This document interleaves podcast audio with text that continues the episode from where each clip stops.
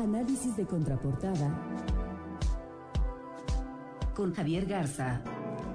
Querido Javier, feliz año, ¿cómo te va? Buenas tardes. ¿Qué tal, Carlos? Buenas tardes, igualmente muy feliz año, lo mejor para este año. Tenemos muchas elecciones en México y en Estados Unidos también. Así es, tenemos eh, dos temporadas electorales que van a estar dominando buena parte de la agenda eh, de noticias de este 2016, elecciones muy distintas entre sí, pero que van a tener repercusiones enormes para el futuro inmediato del país. Una es la renovación de gubernaturas en tres estados aquí en México, la otra es la elección presidencial de Estados Unidos, que arranca, for, bueno, ya arrancó, ya tiene rato, pero arranca formalmente con las elecciones primarias en los estados en menos de un mes. En México iniciamos en dos semanas, el 17 de enero, con la reposición de la elección de gobernador de Colima, que fue anulada el año pasado, el priista José Ignacio Peralta repite contra el panista Jorge Luis Preciado, después de que Peralta le ganó por unos 500 votos y Preciado logró la anulación al demostrar intervenciones ilegales del gobierno estatal en favor del PRI. En dos semanas vamos a ver si los partidos aprendieron la lección o si volverán a las mañas de siempre y creo que eso de alguna forma va a servir la mesa para el plato fuerte del año, que son las contiendas en dos estados que van a renovar gobernadores el 5 de junio, sobre todo en lo que tiene que ver con la intervención de los gobiernos estatales, que creo que va a ser el punto central a fijarnos en este en este año. A diferencia de otros años cuando cada estado tenía su propia fecha, ahora las campañas corren simultáneas, las elecciones se dan el mismo día y serán supervisadas por el INE, lo que seguramente va a ser más complejo el escrutinio no nada más de las autoridades electorales, también de los medios y de los observadores.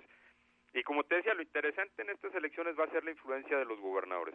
En casi todos los estados, los gobernadores van a buscar dejar delfines que les cuiden las espaldas. Hasta ahora, eh, en solo dos estados, eh, el partido en el gobierno ya ha definido candidatos. Se trata del PRI en Durango y en Chihuahua. Y en ambos casos, los candidatos fueron los impulsados por los gobernadores en turno, así que pues ellos ya la libraron en ese aspecto. En otros estados priistas, pues van a buscar hacer lo propio, ¿no? En Aguascalientes, Quintana Roo, Veracruz, Las Calas, Zacatecas. Quizá en Tamaulipas Egidio Torres está tan desdibujado que ni siquiera se va, va a aspirar a, dejar a alguien.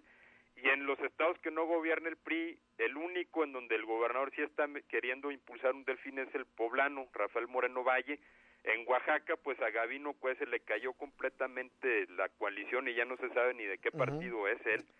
Eh, Morena, PRD, PAN, ¿en dónde pueden meter las manos Cueno? Para, ¿Y ¿Cómo se Movimiento Ciudadano, no? Movimiento Ciudadano para dejar eh, candidato. Y en Sinaloa, eh, Mario López, que ganó con una alianza PAN-PRD, quiere poner al candidato del PRI. Entonces, pues vamos a ver cómo, cómo le funciona.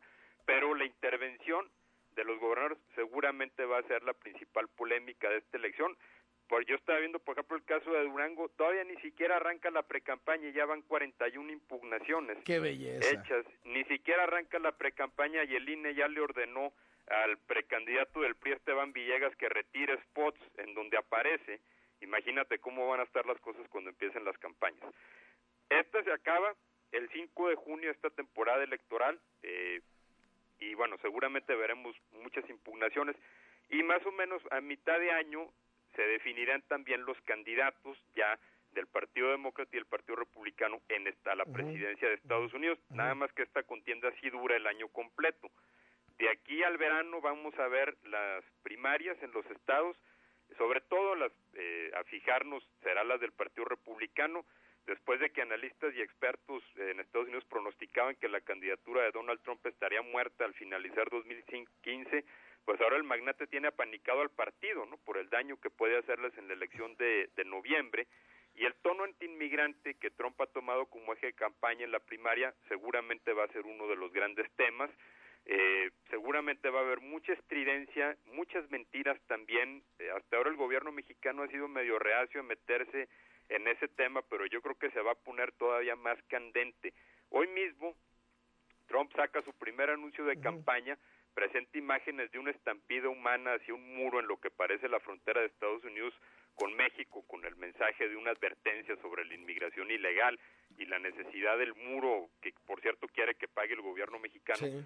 Pero el detalle, reveló hoy mismo la prensa de Estados Unidos, es que esas imágenes son de un éxodo de migrantes en la frontera de Marruecos con la provincia de Melilla, en el estrecho de Gibraltar. Ah, O sea, de, de ahí se agarró para pretender que esa es la frontera México con Estados Unidos.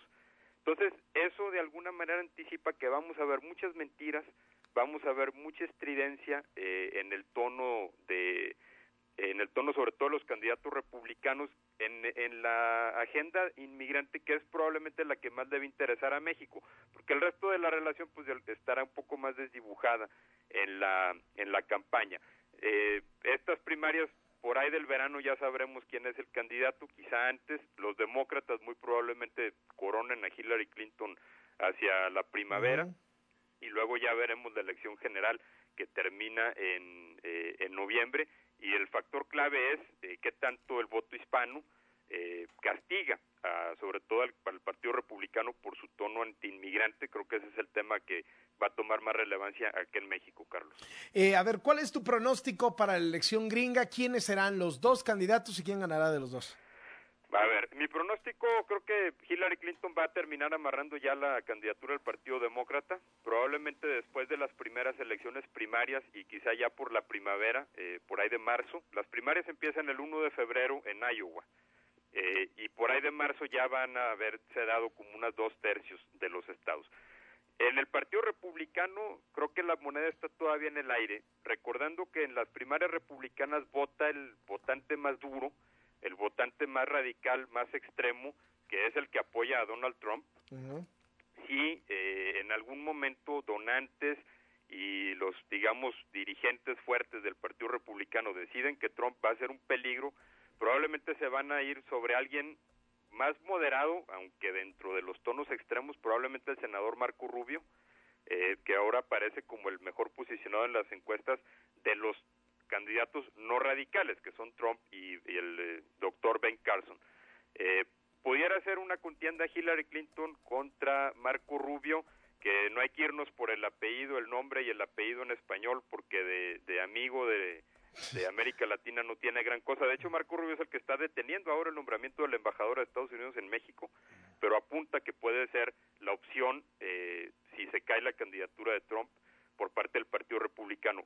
Yo creo que la elección la pudiera terminar ganando Hillary Clinton en la medida en que eh, los votantes le cobran al- a los republicanos el tono extremo de su campaña. Eh, y en el caso de México, ¿qué sería un buen resultado de las 13 gubernaturas que están en juego? ¿Qué sería un buen resultado para el PRI, para el PAN, para el PRD, para Morena? Un, bueno, un resultado para el PRI yo creo que sería recuperar las eh, gubernaturas que no tiene ahora, ¿no? Que son básicamente Puebla, Oaxaca y Sinaloa. Oaxaca se ve no se ve tan complicado después de la desastrosa gestión de de Gavino Cue. Eh, Sinaloa, pues eh, recuperar es un decir, ¿no? Porque Mari Malova, pues ha estado gobernando casi como del PRI.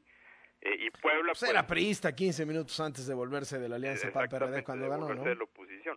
Y en Puebla, pues eh, la apuesta es altísima para Rafael Moreno Valle si quiere aspirar a la candidatura presidencial. Yo creo que esa sería el, el, el mayor triunfo al que pudiera aspirar al PRI, digamos la cereza en el pastel. Y también sería eh, mantener las gubernaturas en donde sus gobernadores han estado bajo mucha polémica, particularmente Quintana Roo con Roberto Borge, Veracruz con Javier Duarte y Chihuahua con César Duarte. Para el. PAN, mantener Puebla, definitivamente, recuperar algunas que ya había gobernado anteriormente, como por ejemplo Aguascalientes, eh, y eh, algunas otras en donde trae candidatos fuertes, como por ejemplo Durango, con el expriista también, José Rosa Espuro, que pudiera ser una eh, también una, una carta fuerte para darle al PAN alguna, algunos triunfos importantes. Y en el caso de la izquierda, pues el PRD va a pelear muy duro, creo, con Morena Zacatecas. Tanto para el PRD como para Morena sería sería un buen triunfo, eh, porque Zacatecas había estado gobernado por el PRD. Entonces vamos a ver ahora qué partido de izquierda logra logra recuperarlo, ¿no? Y también Oaxaca, después de la gestión de Cue, Morena pudiera aspirar a, a tener un triunfo importante ahí. Como siempre, muchas gracias, Javier. Muchas gracias, Carlos.